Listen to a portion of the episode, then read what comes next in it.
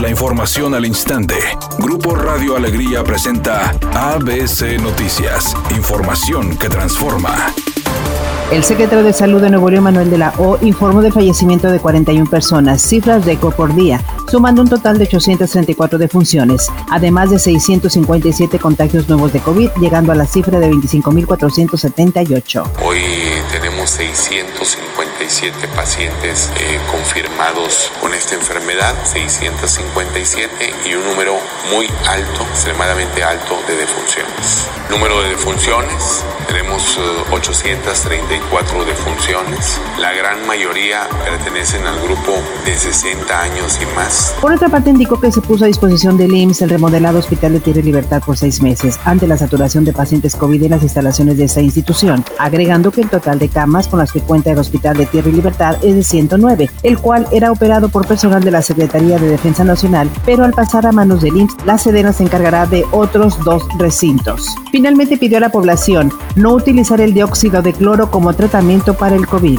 ¿Cuál es el producto no autorizado para el tratamiento de COVID-19? El dióxido de cloro. El grupo de expertos del Consejo de Seguridad en Salud me han pedido que platique con toda la población de Nuevo León de los riesgos que pueden tener la población al ingerir productos que eh, no están probados.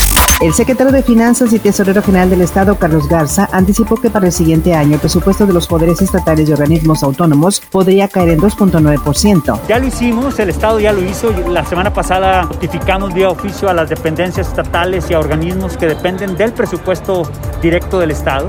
Yo creo que va a ser importante notificarles que también hay que hacer un ajuste al presupuesto, no más del 2.9% gobernadores de todo el país se comprometieron a trabajar coordinadamente con el gobierno federal para combatir la pandemia del coronavirus, reactivar la economía de las familias y abatir los altos índices de violencia e inseguridad. El presidente entrante de la CONAGO, Juan Manuel Carreras, gobernador de San Luis Potosí, manifestó. No podemos dividirnos, al contrario, tenemos que estar atentos y poner todos nuestro mejor esfuerzo.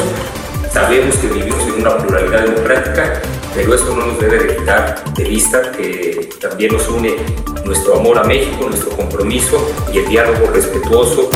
Editorial ABC con Eduardo Garza. El alcalde de Apodaca, César Garza, junto con los exalcaldes Lombardo Guajardo, Raimundo Flores, Benito Caballero y Antonio Elizondo, llenaron la nómina municipal y las principales secretarías con sus familiares. Hijos, sobrinos, tíos, ahijados y hasta yernos de estos priistas son los que cobran quincenalmente miles de pesos con el único antecedente curricular de que todos son familia. Así están las cosas en el municipio de Apodaca, Nuevo León.